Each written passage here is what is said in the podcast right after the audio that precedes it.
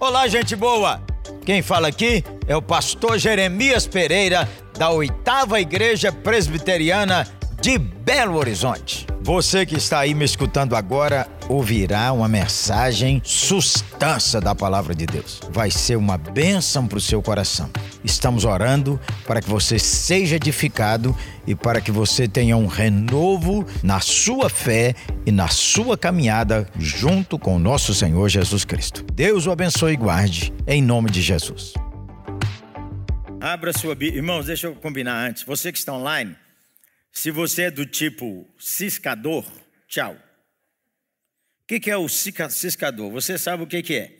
Como uma senhora de nossa igreja uma vez me mandou assim na zoeira: Pastor, essa noite eu assisti 30 cultos. Pense que não assistiu nenhum. Porque 30 cultos você vai, vai, vai, vai, vai. Ó, oh, pastor Jeremias, ah, não estou gostando não. Ah, agora pastor Hernandes, também não estou gostando. Ah, pastor Silas, também não estou gostando. Ah, pastor Nicodemo, também não estou gostando não. Ah, pastor Jorge, também não estou gostando. Pastor, pastor... Eu vou para o sertanejo. Então, tanto aqui quanto aí, eu, eu vou gastar um tempo bom lendo as escrituras com os irmãos. Então você ligue sua Bíblia, se você não tiver sua Bíblia aí, você tem no celular ou tem no papel. Você abra 1 de Pedro comigo. E quem está em casa, você ligue e acompanhe 1 de Pedro. A nova vida sendo igreja. Nesse ano, o tema da oitava é sua nova vida em Cristo. E mesmo que todas as dez afirmações, as oito afirmações que eu escrevi aqui, eu posso apenas ler para os irmãos o fundamental e a palavra de Deus.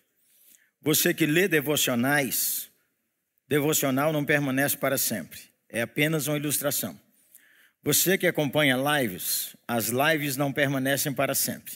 Não é que eu não quero que você acompanhe. E respondendo já uma pergunta, pastor, a live de meio-dia vai voltar ou não vai? Vai voltar, gente boa. Esse começo de ano tem sido acelerado, louvado seja Deus. Mas nós vamos voltar e voltar direto. Amém? Quem sabe aqui que a oitava tem Instagram? Levanta a mão. Quem segue a oitava no Instagram, presente aqui? Tá faltando gente. Quem sabe que eu tenho Instagram?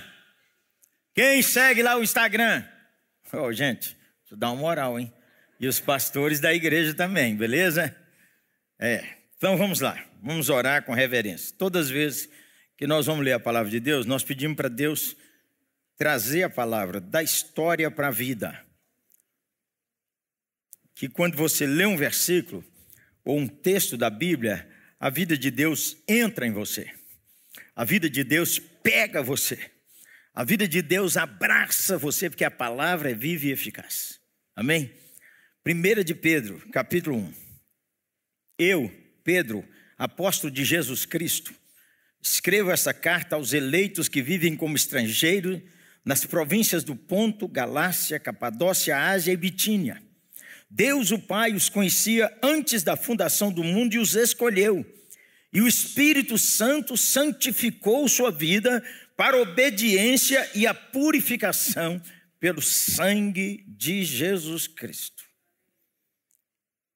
Que vocês tenham a mais, cada vez mais, graça e alegria. Primeira afirmação, vem comigo.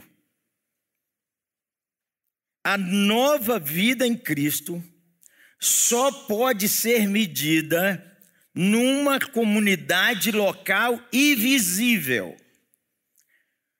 A nova vida em Cristo só pode ser medida na Capadócia, no Ponto, na Ásia e Bitínia.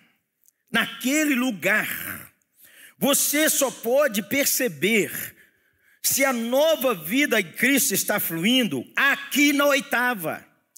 Você não tem como julgar Lagoinha Central, Pentecostal, Cajado de Fogo.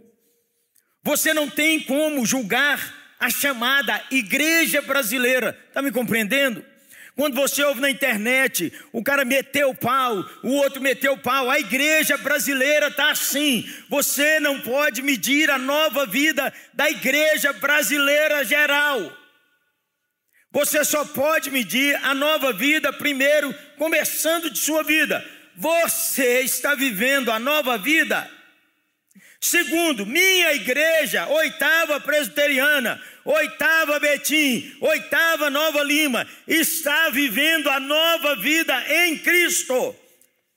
Então, primeiro, a nova vida só pode ser avaliada, primeiro, pela palavra de Deus confrontando sua vida. Aquele que furtava, não furte mais. Aquele que mentia, não minta mais. Irai-vos e não pequeis. Eu só posso medir a nova vida pelo espelho da palavra de Deus e não pelo que os outros me dizem. Algumas pessoas chegam para você e para mim e dizem assim: você é muito humilde. Quem decide se eu sou humilde é a palavra de Deus e o Espírito Santo no meu coração. Quem entendeu até agora, diz amém. Aí você não pode medir a vida espiritual de uma igreja online. O culto foi maravilhoso. A igreja tem poltronas, a igreja transmite, a igreja tem isso, tem aquilo. Nenhum tipo de estrutura mede se a igreja está viva e andando na nova vida em Cristo. Você não pode medir meu lar pela nova vida em Cristo a princípio. Já já eu vou falar uma coisa que parece que é contradição. Você pode medir sua vida, seu lar, baseado em quê? No espelho da palavra de Deus e na ação do Espírito Santo em seu coração. Quem está online, eu não sei se Compreendeu? Se compreendeu, escreve aí. Eu compreendi. Eu estou junto. É na Capadócia. É a igreja que se reúne com esse nome. Por isso que quem não está ligado a uma igreja local está meio desarvorado. E você precisa ligar numa igreja local para que o, o caminhar nas oito questões que eu vou falar possa refletir se você continua ou não aí. Uma pergunta que eu não posso deixar, né? Quem aqui está sem igreja? Levanta a mão para mim assim, fala assim, ó. Eu estou sem igreja ainda. Tenha coragem, gente. Isso, o brutal, máscara. Essa máscara cairá, aleluia. Quem mais? É porque eu quero que todo mundo mostre o sorriso. Será que Deus rasgou isso aqui, pôs dente, para quê? É claro que eu não estou dizendo da imprudência, está entendendo, né? Aqui tem alguém? Não. Aqui tem alguém? Estou sem igreja. Aqui tem um, né? O Santo Varão. Ali também, ali também. Lá também. Quem mais? Aqui, ó. Aqui não tem ninguém? Todo mundo igrejado? Ô menina, cria coragem. Ó mulher. Ali tem alguém? Do lado de cá não. Lá em cima, alguém levantou a mão que eles me mostraram. Ali. Queridos irmãos, vem cá, menina de verde. Aqui na oitava, e você que está online, diga assim: eu também estou sem igreja, preciso me igrejar. Você, quando terminar aqui, nós temos o balcão ali na entrada, na saída, e temos aqui o Ministério de Integração. Se você tiver a decisão, eu vou me conectar com a igreja oitava, nossa integração vai lhe ajudar. Você ainda ganha um presente. Olha, pense bem. Obrigado. Só Deus pode medir como está a igreja em um momento da história, na cidade inteira, num continente e na eternidade. Só Deus onipotente.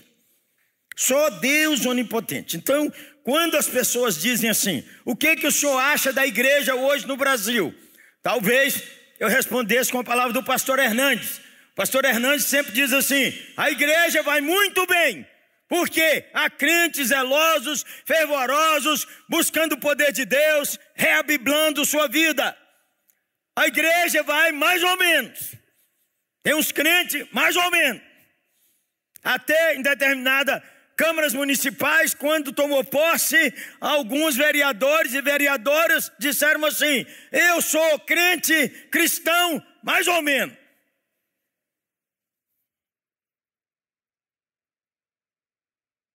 E a igreja vai muito mal. Disse o pastor Hernandes. Ela vai muito bem, ela vai mais ou menos, ela vai muito mal. Porque a vida daqueles que se declaram crentes vai muito mal. está no pecado, está enfiado naquilo tudo que 1 de Pedro vai dizer: não pode, não deve. Quem é crente não é assim. Veja você, eu estou sem minha aliança. Ah, é porque o que, que aconteceu comigo? Menino, eu viajei para pregar e de noite me deu uma coceira na mão inteira. Não sei o que, que era. Tirei minha aliança, deixei ali no, no criado do hotel, menino. E de manhã cedo eu acordei tarde, eles falaram, está na hora do senhor ir, senão vai perder o avião. Eu saí de São Paulo, fui para o Rio de Janeiro. Quando chego no Rio de Janeiro, que eu estava falando, almoçando com o irmão, eu disse, ué, ué, cadê a minha aliança? Aí, menino, está em São Paulo. Falei, peraí, peraí. Liguei para São Paulo, liguei para um amigo, o amigo foi no hotel, aleluia, minha aliança chegou pelo Sedex, viva o Sedex, aleluia. Menino, eu já tinha preparado todo o argumento do mundo qual era o argumento do mundo? Eu ia contar essa história para a Cláudia, igual estou contando para vocês, igual contei ela primeira irmã. Mas eu ia pedir ela uma coisa que eu orei para Deus conceder. Eu falei, Claudinha, nós vamos derreter sua aliança. Nós vamos fazer uma aliança nova. Porque nós fazemos 20 anos de casado. O pedaço que é seu é meu e o pedaço que é meu é seu. Nós vamos misturar tudo. Aliás, depois nós dois rindo falamos, acho que é uma boa ideia. Nós derretermos todas essas duas alianças e fazer duas novas para os 20 anos que vem aí em julho. Já estamos recebendo presente. Aleluia. Repete comigo essa frase, por favor. A nova vida em Cristo só pode ser medida em uma comunidade local e visível. Seguimos lendo. Todo louvor seja Deus e Pai de nosso Senhor Jesus Cristo, por sua grande misericórdia ele nos fez nascer de novo por meio da ressurreição de Jesus Cristo dentre os mortos.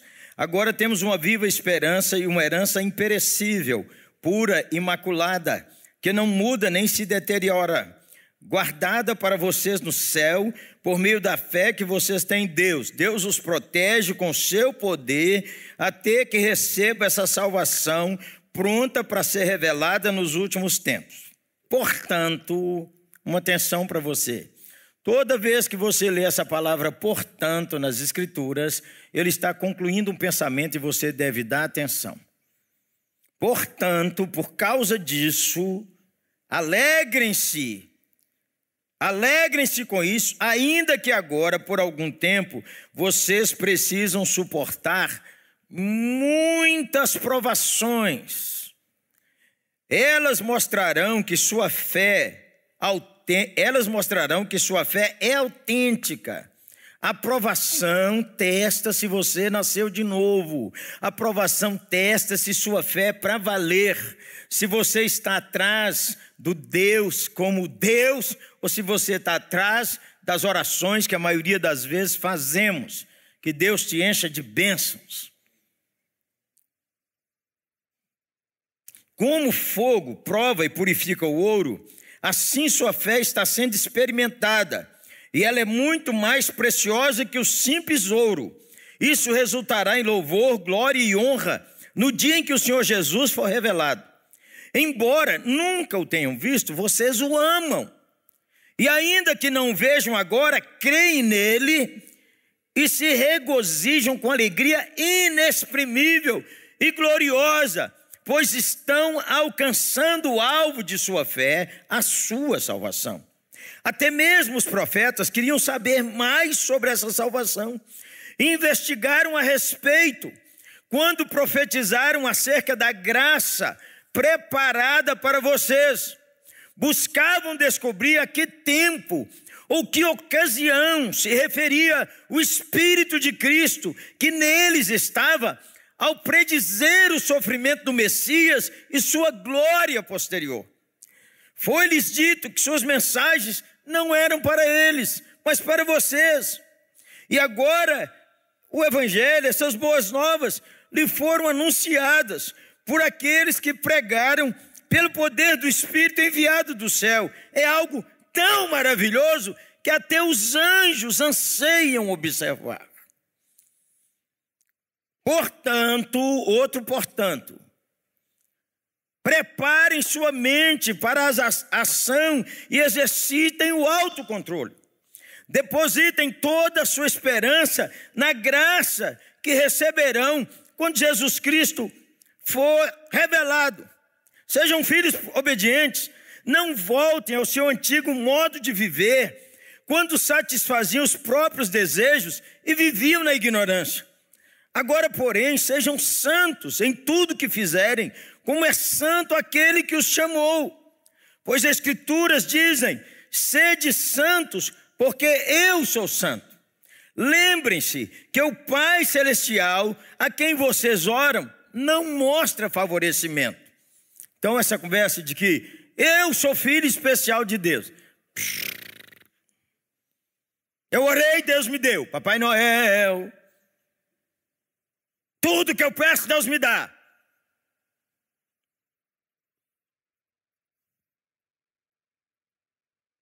Vamos lá.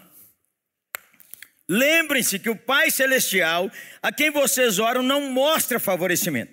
Ele os julgará de acordo com suas ações.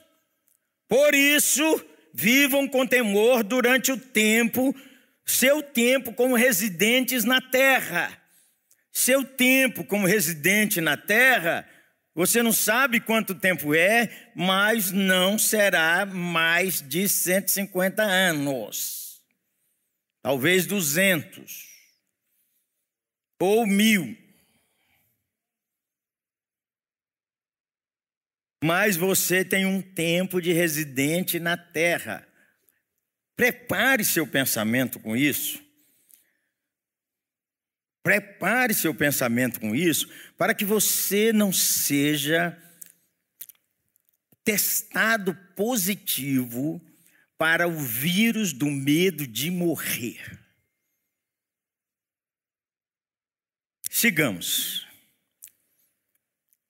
Pois vocês sabem que o resgate para salvá-los do estilo de vida vazio que herdaram de seus pais e de seus antepassados não foi pago com simples ouro ou prata que perdem seu valor, mas com sangue de Cristo, Cordeiro de Deus, sem pecado, sem mancha.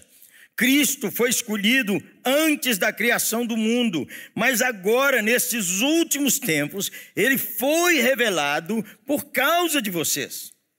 Por meio de Cristo, vocês vieram a crer em Deus, depositaram sua fé e esperança em Deus, porque ele ressuscitou Cristo dos mortos e lhe deu grande glória.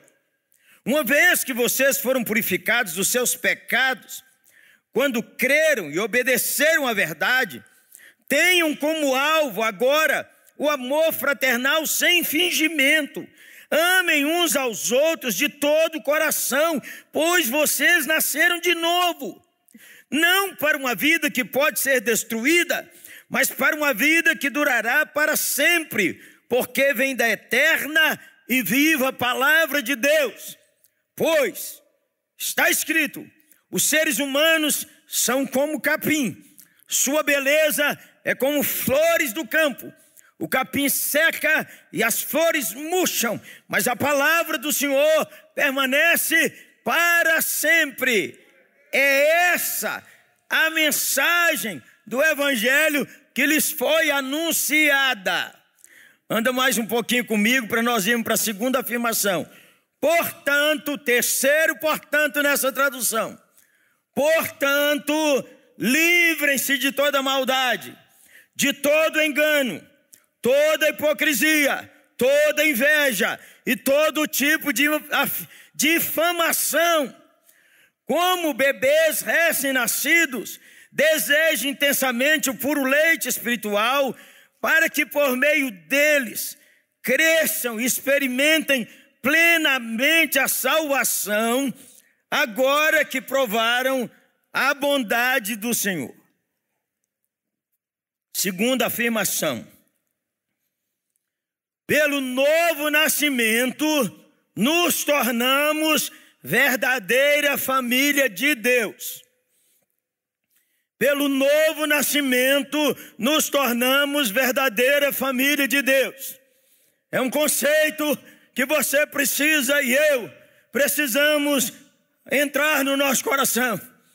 Eu não tenho pai, eu não tive pai, Meu pai não me amou. Mentira! Eu tenho pai, meu pai é o Pai Celestial, nunca fui órfão. Deus é meu pai, o Deus Criador, o Deus eterno. A Escritura afirma: lembrem-se de que o Pai Celestial a quem vocês oram.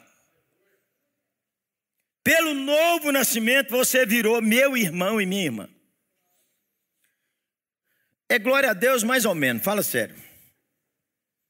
Você fala assim, é aquela velha trovinha de antes, os irmãos falavam assim: viver lá no céu será uma glória. Viver com os santos lá no céu será uma glória. Viver com os santos aqui na terra é outra história. Você não escolheu seus irmãos. Você não escolhe seus irmãos na fé. E os seus irmãos na fé não são do jeito, do paradigma que você decide. Presta atenção. Até agora está comigo, quem está comigo aqui, levanta a mão. Se os daqui estiver comigo, os online, Deus abençoe. E você que vai chegar depois. Você não escolhe seus irmãos na fé. Seus irmãos na fé, eles são dados. Preste atenção. Nós não podemos medir como que a igreja, a nova vida está em todo lugar. Mas quando nós encontramos os irmãos, e ele afirma que ele nasceu de novo, e ele diz que é servo do Senhor Jesus Cristo, nós o passamos a considerar irmão. Qual é a camisa dele hoje? Universal, mundial, presbiteriano, batista, pentecostal, proclamando as nações, Assembleia de Deus isso, Assembleia de Deus aquilo, presbiteriano de lá, Assembleia de cá, eu não sei. Se você foi lavado no sangue de Cristo, você querendo ou não, você é meu irmão. Então, na nova vida, significa que a nova vida nós recebemos do Espírito, pela pregação da palavra, Deus nos levou ao arrependimento e por causa da Sua graça, nós cremos no Senhor Jesus. Então, esse fato é muito importante que a oitava considere, porque nós não obrigamos ninguém a crer em Cristo. Nós não temos o poder de forçar, glória a Deus, ninguém a se converter. A única coisa que devemos insistir constantemente é que proclamamos: você é um pecador, está condenado, mas Cristo nos amou e desceu do céu e se tornou gente e morreu na cruz pelos seus pecados e ali ele pagou o preço da sua condenação.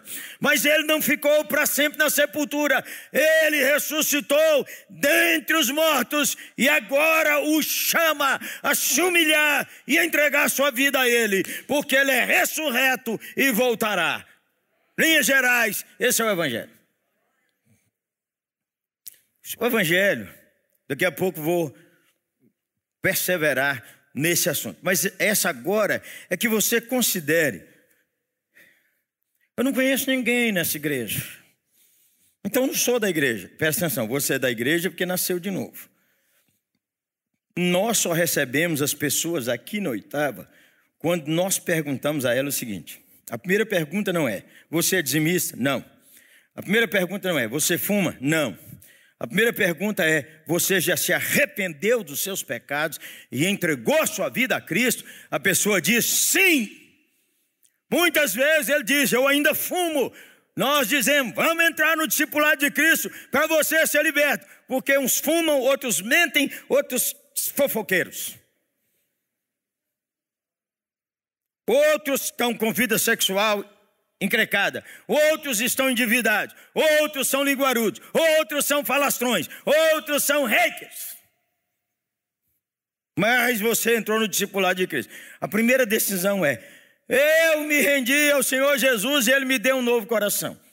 Não tem jeito de você não saber se você recebeu um novo coração. Aliás, nós cantamos aqui: recebi um novo coração do Pai. As inclinações de minha alma se voltaram para Deus. É perfeição? Claro que não. Mas minha alma antes, que queria o pecado, amava o pecado, ainda ela quer o pecado, mas ela quer mais ser de Deus. Você já nasceu de novo. Você pode ter sido criado na igreja presbiteriana, já pode ter dado profissão de fé e não nasceu de novo. A pessoa me perguntou esses dias: eu já nasci de novo, já fui cheio do Espírito Santo, ganho almas para Jesus, por que, que eu devo ser batizado? Ué, porque o Senhor Jesus mandou. Quem crê deve ser batizado, claro. Aliás, uma outra pergunta: alguém aqui já creu e não foi batizado? Aqui tem? Levanta a mão assim, ó. Já criou, não foi batizado ainda o Sussança. Quem mais? Aqui tem mais? Aqui tem? Na galeria tem? Online, você escreve aí, ó. Já criei, não fui batizado. Ajuda-me a resolver essa parada. Como é que você chama, santo? Gabriel? Brutal. Quantos anos, menino? Deus te abençoe, meu filho. Fortaleça. Te eleve nessa geração. Memorize o Salmo 126. Papai, ajuda, hein? Ele não sabe ainda. Somos a família de Deus. Ah, mas ele acha que a segunda vinda é desse jeito, ele acha que é daquele jeito, ele não crê na predestinação, ele acha que o crente perde a salvação. Isso é outro problema. Quero água aqui, meu santo, por favor. Está comigo até agora? Bicho, só dois. Quem está comigo, gente, até agora, me ajuda. Vamos adiante. Chegamos então a capítulo 2, verso de número 5, agora 4, 3. Agora preste atenção que ah, esse parágrafo vai nos dar uma afirmação que é a medida. Todas essas medidas vão revelando se nós estamos na nova vida na igreja. Vamos ler. Vocês têm aproximado de Cristo a pedra viva as pessoas o rejeitaram, mas Deus escolheu vocês, mas Deus o escolheu para lhe conceder grande honra. E vocês também são pedras vivas, com as quais um templo espiritual é edificado. Além disso, vocês são sacerdotes santos. Por meio de Jesus Cristo, oferecem sacrifícios espirituais que agradam a Deus. Pausa. Eu estou jejuando muito, por isso eu sou tão abençoado. Olha, eu nunca deixei de ser dizimista, por isso eu estou abençoado. Olha, eu isso, não é mérito, não é mérito, é Cristo. É por meio de Cristo. É por intermédio de Cristo que eu canto e Deus aceita. É por intermédio de Cristo que quem toca, toca e Deus aceita. É por intermédio de Cristo que eu testemunho e Deus aceita. É por intermédio de Cristo que qualquer ação de adoração Deus aceita. Nosso pastor nos desafiou a compromisso através de voto. Isso é bíblico não é o pagamento de qualquer voto que lhe faz favorável a Deus. Não é o cumprimento de qualquer voto que lhe faz aceitável ao Senhor. Você deve fazer, deve cumprir, mas o que nos faz aceitáveis a Deus é o nome glorioso, a pessoa linda, a obra miraculosa de Jesus Cristo, nosso amado Salvador. Se você entender isso todo dia, Todo dia. Por isso que o crente que vai entendendo, primeira de Pedro, sabe que orar é um prazer. Oh, toda vez que eu oro, o diabo levanta contra mim. Isso é não compreensão da quarta coisa que eu vou falar depois. Então, a primeira, põe as duas para mim, meu santo. A primeira é a nova vida em que vamos ler juntos.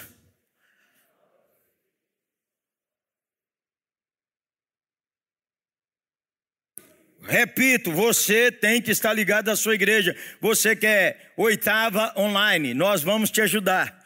Mas você precisa estar ligado a uma comunidade local. Você da oitava que está desfrequentando, a igreja é presencial. Toda a vida foi, sempre será. online é evangelização, impacto, algum tipo de pastoreio. Segundo, leia comigo.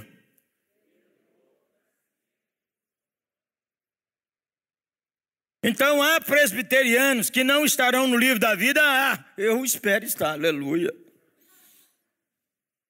Há batistas, há, há, há católicos que poderão estar no livro da vida, claro.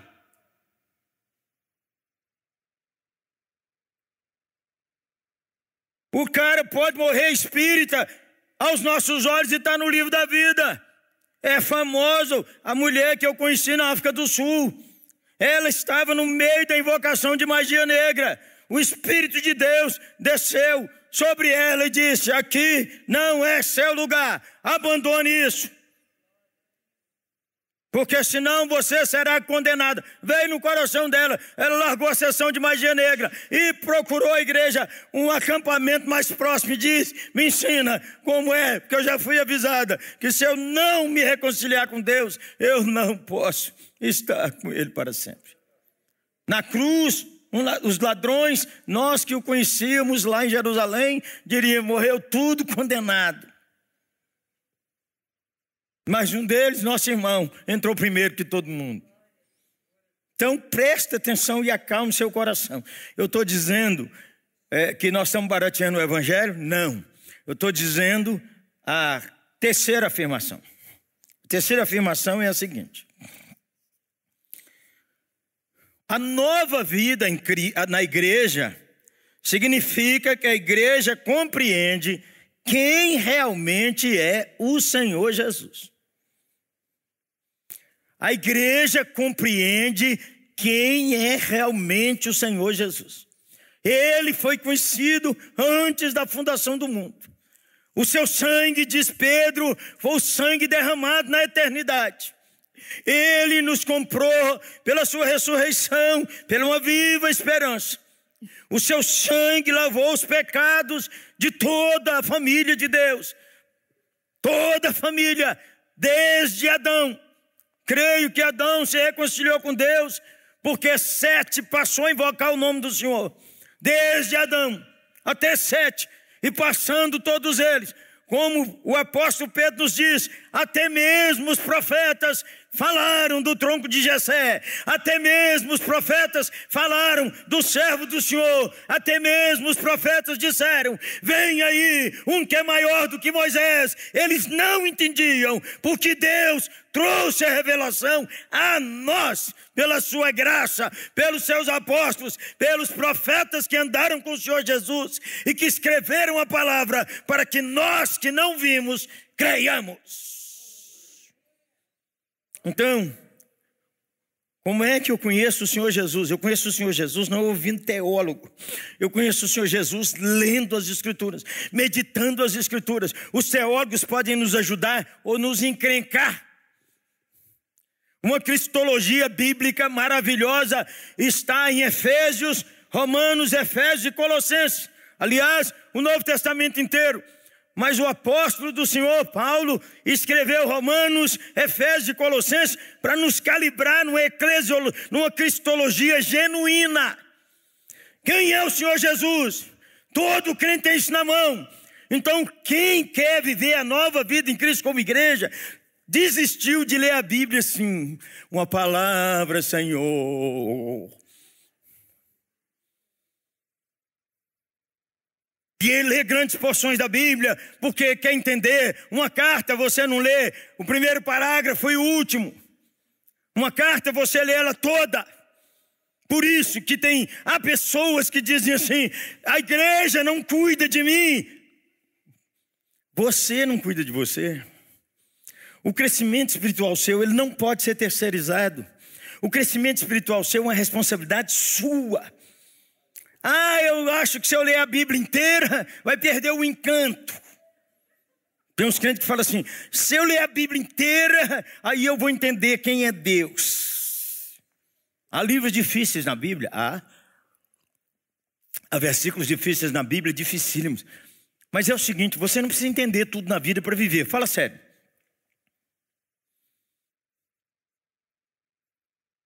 Olha você ver. Essa semana eu tive uma síncope. Você sabe o que é uma síncope? O cara apaga. Fui fazer uma síncope, um colapso. Eu usei essa ilustração, acho que Deus até falou comigo. Vou te mostrar, Zé, ao vivo. Eu ia fazer um exame de colonoscopia que tem que fazer depois de cinquenta e tantos anos. Você não fez, como a coragem faça. Quem tem 60 então, se vira Zé. Aí, menino, tem que tomar lactopurga. Alguém já tomou isso na vida? Não precisa levantar a mão, não, porque senão o povo vai pensar mal de você. Menino, eu tive que tomar três. Um já é brutal, imagine três. E acordei de madrugada aqui, parece que explodiu minha barriga.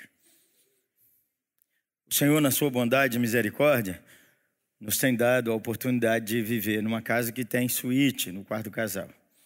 Isso não tem nada a ver, gente. Ah, você é muito abençoado. Eu sou abençoado de viver e conhecer a Cristo. O resto tudo é perfumaria, irmão. Tudo é perfumaria. Para não perturbar minha dona, fui no banheiro social, no corredor da casa. Menino, nada do intestino funcionar e a dor quase me matando. Falei, aí comecei a suar frio. Falei, vou para o meu quarto. Quando eu lembro, menino, eu só lembro que estava pensando assim: meu Deus, eu tenho que trocar esse colchão, o colchão está duro demais. Eu estava no chão do corredor.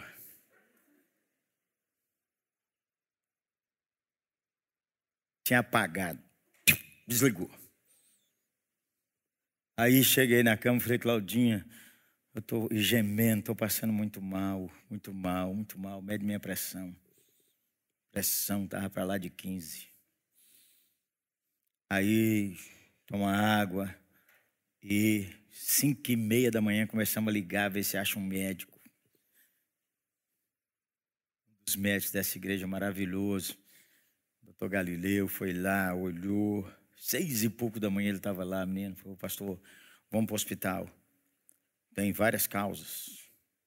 O senhor pode estar infartando, o senhor pode ter tido um começo de infarto, o senhor pode ter tido um problema neurológico.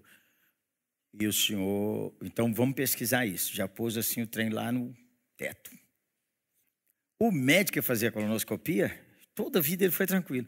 Ele me respondeu 10 para 7, dizendo assim: síncope do reflexo vasovagal.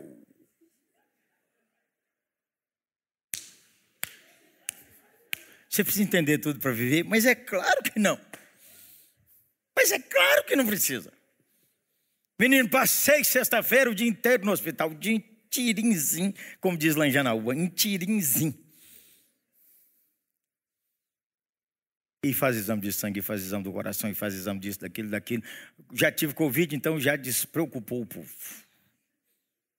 E faz tomografia da cabeça, e faz isso, faz aquilo, faz aquilo. Cinco e meia da tarde chegou o diagnóstico. O senhor está de alta, síncope do vaso vagal. Aí eu falei, doutora, a senhora precisa me explicar isso. Tem um nervo aqui na nuca, diz ela, foi assim que ela me explicou. Que quando você está desidratado ou sangrando, o cérebro desliga, porque se você deita, a circulação do sangue volta. Por isso, tome água.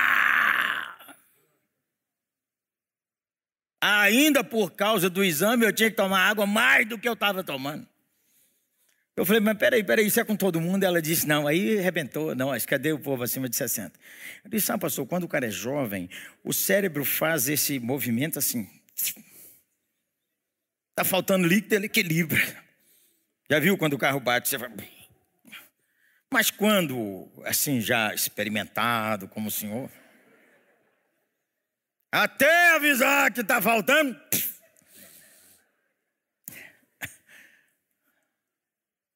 Aí, Claudinha, né? Depois, nós dois rindo e conversando e orando pelas bênçãos. Tivemos muita bênção demais naquele hospital, irmão. Nós escrevemos 120 práticas uma dela, que é uma ovelha nossa, de Nova Lima, que trabalha lá. Quando eu falo com bênção, com medida e sem medida, você precisa entender. Foi lá me ver, ia sair de férias, soube que eu estava lá, é, as férias mais para tarde, foi lá me ver, orou por mim, e trabalha lá, pediu isso, aquilo, aquilo, avisou, o pastor Jeremias está aqui, rará, pensa aí. Daqui a pouco todo mundo do hospital está lá, o senhor pastor Jeremias, é, o senhor pastor Jeremias, doutor Caio também trabalha aqui, pastor Jeremias, tá, tá bem, vamos começar o culto. Aí, menino. Ela liga e diz assim: Eu sei que vocês não almoçaram. Claudinha, escolhe aí, que eu vou mandar entregar aí almoço para vocês dois. Bênção com medida. Ela pagou o almoço. Bênção sem medida. O carinho, o amor, a generosidade, o afeto, a fraternidade em Deus. Aí nós começamos a orar. Sabe por que, que isso tudo veio? Porque nós somos da família de Deus. Porque Jesus Cristo, nosso Senhor, transformou a nossa vida. E porque nós somos de uma comunidade local. A nova vida, gente, ela flui do Senhor Jesus. É claro que há ótimos livros de cristologia que você precisa ler, ótimos comentários que você pode ler. Dr. John Stott é um clássico. Um dos melhores livros que eu tenho sobre cristologia foi escrito por um irmão amado da Assembleia de Deus de Jundiaí. E eu tenho um livro de cristologia dessa grossura. Eu tenho um livro clássico de cristologia. Quem é o Senhor Jesus? Mas o Senhor Jesus, minha mãe, Dona Maria Francisca, que foi aqui da oitava, que nem sabia ler, que morreu com quase 90 anos, mal sabia ler sua Bíblia, sabia. E minha mãe sabe. Está aí, minha mãe. Quem é o Senhor Jesus? Você precisa conhecer mais e mais. Eu já sei tudo sobre Jesus, meu Deus do céu. Deus precisará, Deus decidiu que Ele tem que nos transformar pelo Espírito para entender a Bíblia. Se você não tiver o Espírito Santo, você não entenderá as Escrituras. Você entenderá mais ou menos a história, mas não entenderá a palavra que vem vida para você.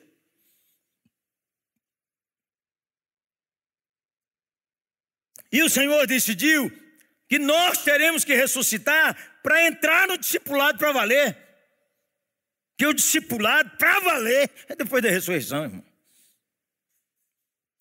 Como que o Senhor Jesus, o Criador dos fins da terra, antes de tudo, o texto de 1 Pedro começa com a trindade. Leia com atenção depois.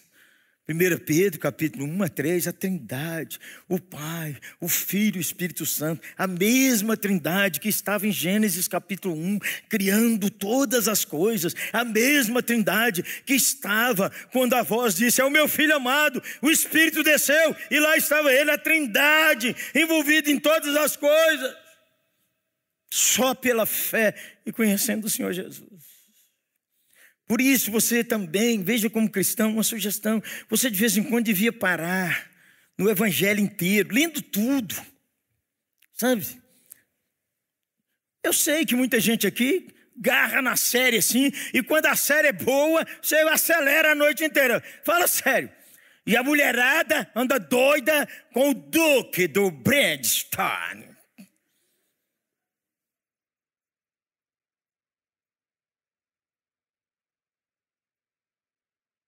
Sim, senhor. Eu estou falando isso porque eu vi a série, quando fala o coração, não sei se quem viu, quando fala o coração, o título está em inglês, mas fala tanto de bondade, compaixão, generosidade, valores do reino, que Claudinho e eu, uma noite, aceleramos quatro capítulos. Madrugada! E nós agarrados lá. Você já agarrou madrugada fora com sua Bíblia? Nosso pastor disse: faça um propósito. Devia fazer. Eu quero ler o Evangelho, conhecer o Evangelho e saber quem é Jesus. Não pode ler o Evangelho. Alguém que lê o Evangelho tem que dizer: é mentira ou é verdade. Se você for assim, julgar inteligente, dizer assim: papel aceita tudo, digitação aceita tudo, então você faça um exercício maior. Você tem que ir para os originais. A, a, a, a pesquisa histórica, você tem que ir para ver se os documentos são verdadeiros, se os primeiros documentos eram verdade, se aquele negócio foi escrito lá mesmo naquela época. E aí você tem uma pesquisa histórica é, verdadeira. E aí você sabe que grandes partes dos originais, você vai descobrir que grandes partes dos documentos foram descobertos em Jerusalém, é, guardados em, em vasilhas de barro, documentos que refletem lá no passado, e que o texto encontrado de Isaías que temos é o mesmo texto que séculos e séculos ficou ali. Isso é fidelidade intelectual. Professores de universidade, muitas vezes, não é todos, é claro, dizem para os, os novos alunos que isso tudo é uma bobagem, e ele acredita no professor em vez de acreditar nas escrituras. Então, se você tem honestidade intelectual, afunde, aprofunde. Há um livro dessa grossura chamado Merece Confiança o Velho Testamento. Eruditíssimos pesquisaram. Tem outro livro chamado Merece Confiança o Novo Testamento. Eruditíssimos pesquisaram, tiveram contatos com os originais e também discutem se a tradução é boa ou não. Por que, que você tem várias traduções?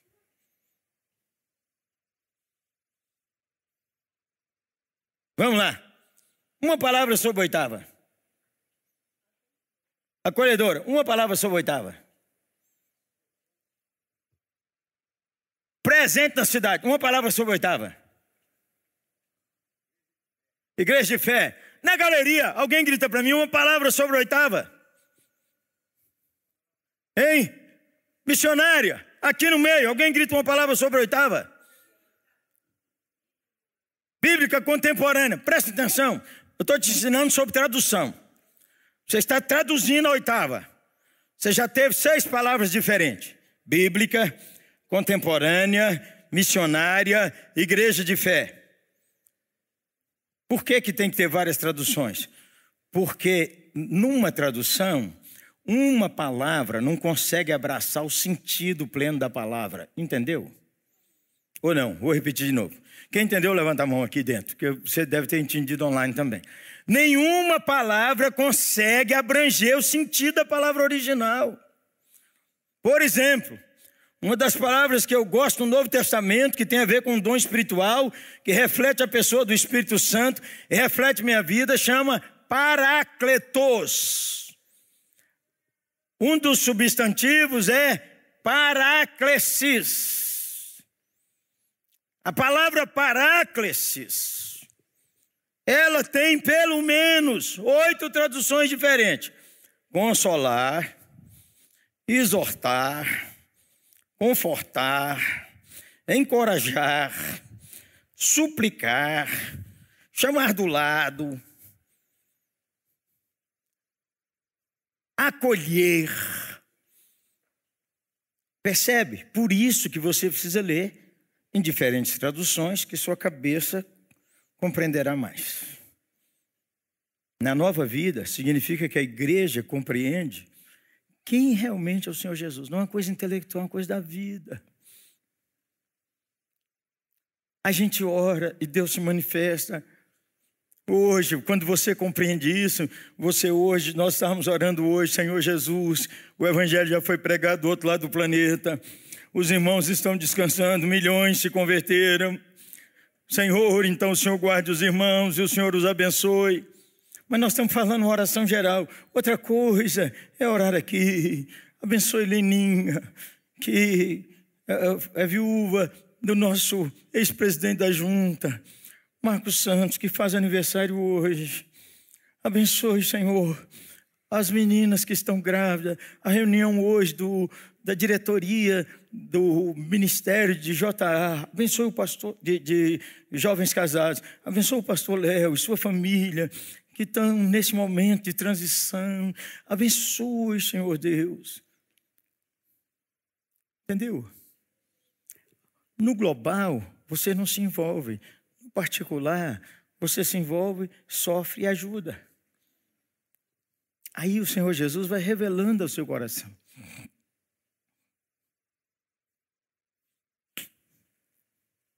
Claudinha começou a orar e chorar. Não tinha ninguém no PA. Quando nós chegamos, ninguém. A moça disse assim: que, que surpresa. Mas também se tivesse muita gente, você está entendendo? O contentamento é outra coisa. Ó, já está na hora de acabar o culto, eu só estou na terceira. Vamos falar a quarta e eu continuo outra hora.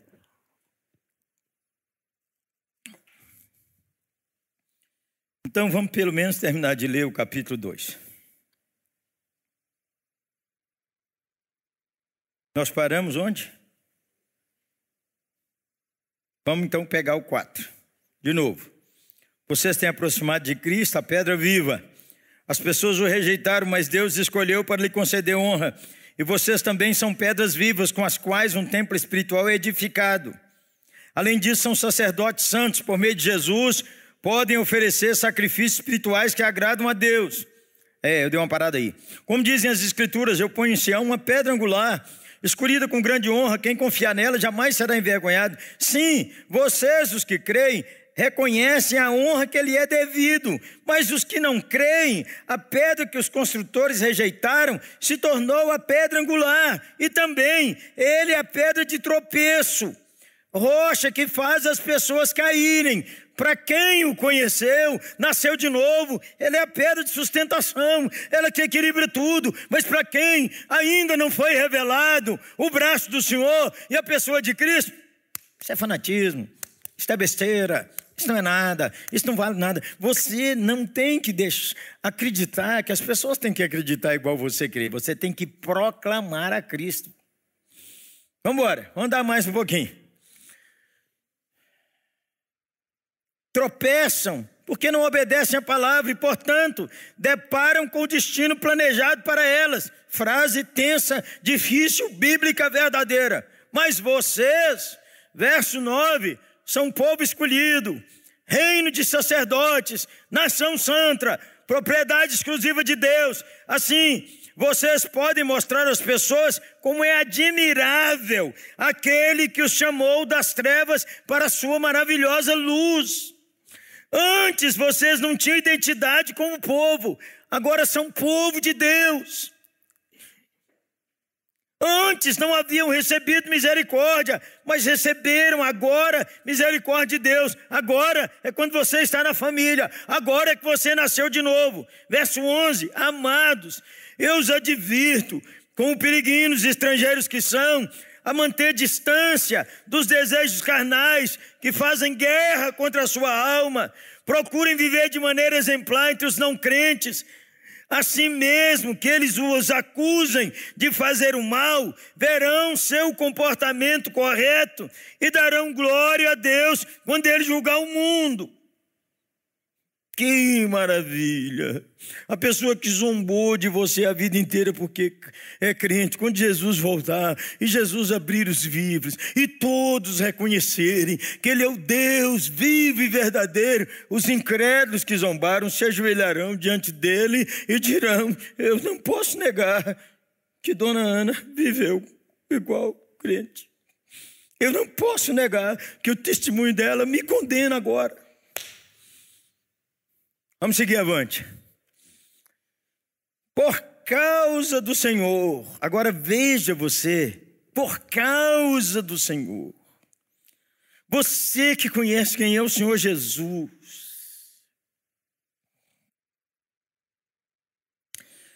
Então vamos só terminar aqui, eu vou dar só essa frase.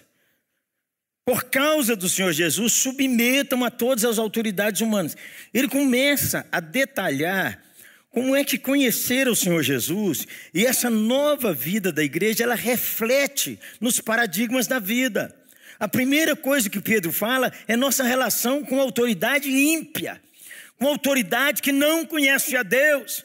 E no caso aqui é declarada ante Deus, mas nós podemos viver num ambiente em que a autoridade declara ser de Deus, mas é só Deus que sabe. Vamos lá. Submetam-se a, a todas as autoridades humanas. A frase é intensa. Seja o rei como autoridade máxima, sejam os oficiais nomeados e enviados por ele para castigar os que fazem o mal e honrar os que fazem o bem. Pausa. Nem sempre a autoridade humana faz isso, mas o propósito de Deus para a autoridade humana é essa: honrar os que fazem o bem e castigar quem faz o mal. Sigamos. E é da vontade de Deus, pela prática do bem, vocês calem os ignorantes que os acusem falsamente, pois vocês são livres e, no entanto, são escravos de Deus. Não usem sua liberdade como desculpa para fazer o mal. Tratem todos com respeito. Amem seus irmãos em Cristo. Temam a Deus e respeitem o Rei. Então, deixa eu só dar essa afirmação, que seria a quarta, né? A nova vida em Cristo, na igreja, é avaliada se estamos refletindo o fruto do Espírito em nossos relacionamentos, mútuos e nos diferentes paradigmas da vida. Vou repetir que a frase é longa. A nova vida em Cristo sua e minha, e da igreja como comunidade,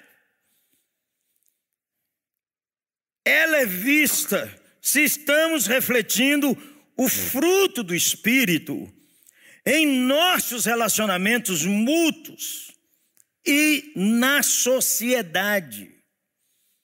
Aqui é preciso um estudo maior? É preciso um estudo maior. Como é que a gente se relaciona com autoridade num sistema democrático? Como é que se relaciona com o patrão que não é crente? Daqui a pouco nós vamos ter um, um toque sobre isso. Como é que a gente relaciona num lugar em que, pela Constituição, a gente tem direito à autoridade? E como é que se relaciona num ambiente islâmico onde não tem direito à opinião?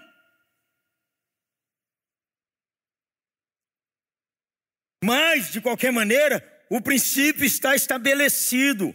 O princípio é: estou refletindo o fruto do Espírito. Aqui não está tratando de família, daqui a pouco vai tratar. Aqui está falando da vida, de coisas simples, como dirigir numa cidade, de um comentário que eu faço na internet a respeito de um líder que Deus estabeleceu na cidade e também como é que eu oro pelo líder que estabeleceu na cidade, no estado, na nação e nas nações. Percebe que o evangelho é mais do que pedir para Deus te dar emprego? Está errado. É mais do que ficar ansioso ou ansioso para arrumar um casamento. É mais do que falar, eu não tenho ministério. Ministério tem a ver com estrutura de igreja. No caminhar dos cultos que vou pregar, nós vamos conversando sobre isso. O paradigma é o fruto do Espírito. Honre, tratem com amor fraternal, porque você entende quem é Cristo. Olha, começa assim, ó, por causa do Senhor por causa do Senhor. O debate esquerda-direita no Brasil é brutal. Divide os crentes, ofende os irmãos que declaram ser nascidos de novo. Há um espaço para reflexão, há um espaço para reflexão. Não estou discutindo isso aqui, que a gente vai discutir numa palavra sobre justiça, identidade na terra, identidade de irmãos. O que eu estou dizendo é que, independente quem é o presidente, independente se você votou ou não, independente do governador, independente do prefeito, independente de quem é a liderança que Deus estabeleceu, sem liderança, a bagunçar. É uma coisa simples, na família ninguém sabe quem é que dá ordem aqui, quem é que dá a última palavra. Então os filhos crescem tudo descalibrado. Porque o pai diz, pergunta sua mãe, a mãe diz, pergunta seu pai. Então ninguém, ninguém decide nada. Em todo lugar precisa ter quem decide. Qual é o processo de decisão? Isso é outra conversa. Quem está comigo até agora? Você online. Irmãos, eu queria ler 1 de Pedro toda com você hoje. Não vai dar, porque nós temos uh, equilíbrio e sabedoria que a gente precisa de terminar o culto dentro de um paradigma. Mas você precisa ler 1 Pedro todo, como se não tivesse versículos, observando os portantos, observando por causa disso, observando então, observando pois, observando por fim. Tem pequenas palavras em 1 Pedro. 1 Pedro é o livro que traz a nova vida que a igreja reflete em ambiente de sofrimento. Naquele caso, era perseguição. Agora, a palavra de Deus deve ser viva para nós. O que, que eu tenho em Cristo? Eu não tenho identidade. Como não tenho identidade? Deus me fez seu sacerdote. Deus me pôs na sua nação. Pelo sangue do Cordeiro, eu estou. É só você ler. Ah, eu preciso fazer um curso sobre identidade cristã. Não está lendo sua Bíblia.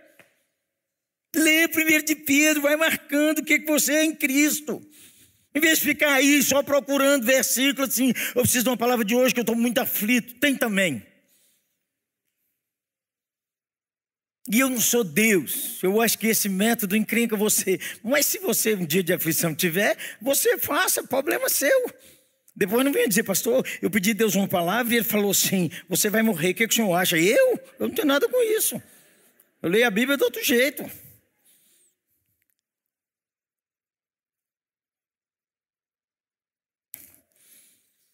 A nova vida, irmãos, é expresso pela igreja, como comunidade. Você é meu irmão, querendo ou não, se você converteu de novo. Eu não gosto de suas camisas. Aí é outra conversa, irmão. Entendeu? Você é meu irmão, Zé. Eu tenho, eu tive 11 irmãos, dos quais conheci nove. Tudo diferente um do outro. Esses dias, numa conversa, eu falei assim: ó, pai que tem filho adulto tem direito a escolher quem ele gosta mais e não enche. Pai não pode escolher filho. Não, ele não tem direito a escolher, ele tem direito, sabe por quê? Filho mais doce recebe mais do amor do pai e da mãe. Por isso que quando você é mais doce com Deus, mais recebe. Aí você fica, e você e eu ficamos assim, filho predileto. Não é, Zé? É porque quem trata com mais doçura, recebe do doce. Percebe? É assim, ensina seu filho. Todo filho precisa de uma mãe pacientíssima. Não mexe. É um jeito. O outro jeito é dizer, meu bem, vem cá, vem cá, vamos ver se nós conseguimos brincar aqui. Tarará, tirou, não mexe.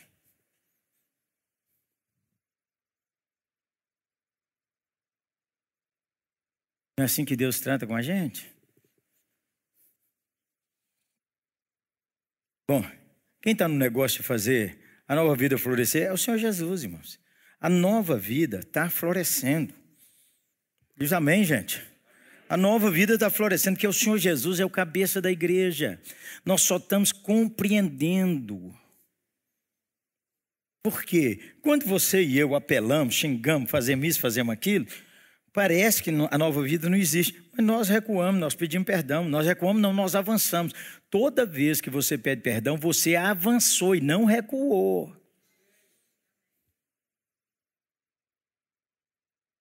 Leia 1 Pedro. Leia como que o Senhor deseja e ore. Aí você começa a orar. Aí você pega o número 3 e diz: Senhor, eu oro para que a oitava compreenda realmente quem é o Senhor. Em vez de ficar, Senhor, eu quero trocar o carro esse ano. Também pode, mas só isso, pelo amor. Senhor, eu quero que cada igreja reflita essa vida bonita do Senhor Jesus. Senhor, nós precisamos fazer a família crescer. Precisamos da família, precisa nascer mais gente, Senhor. Nossos filhos estão poucos, Senhor. Nós queremos família grande, Senhor. Grande.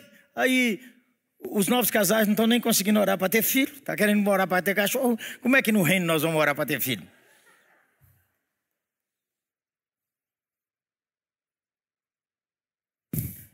Quando a gente compreende o Senhor, a gente descansa na igreja, sabe? A igreja vai adiante. A igreja vai rompendo. O Senhor Jesus é o nosso capitão. E você não esqueça, não esqueça, o Senhor é o meu pastor. Nada me faltará. Pastor não é boiadeiro. Pastor não vai tocando as ovelhas. Isso é boiadeiro. Pastor anda na frente. Vamos lá, oitava, é o Senhor Jesus. As minhas ovelhas ouvem a minha voz. Vamos lá, oitava, as minhas ovelhas ouvem a minha voz. Esquerda, vamos, oitava. Direita. Parar agora, oitava. Você não ri quando estuda ou lê o Pentateuco? Israel saiu do Egito. Irmãos, Deus mandou montar o arraial. O tabernáculo ficava no centro.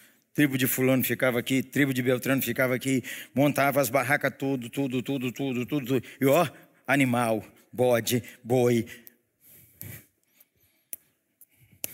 Lê com atenção sua Bíblia. Aí a nuvem chegava e parava num lugar. Irmão, chegava de tarde. Três horas da tarde. Todo mundo desce, monta, monta, monta, monta, monta o tabernáculo, monta isso, monta aquilo, monta aquilo, monta aquilo, monta aquilo, monta aquilo, monta aquilo. Dez horas da noite. Toda igreja tem isso, lá também tinha. Ninguém merece. Vamos comer um pouco desse maná agora para ir dormir. Hoje é maná bolonhesa, bora. Irmão, no outro dia cedo, cedo. 5 horas da manhã, 4 horas da manhã, a nuvem. Desmontar, desmontar, desmontar, desmontar, desmontar, desmontar, desmontar. Deus andou, bora oitava, bora oitava.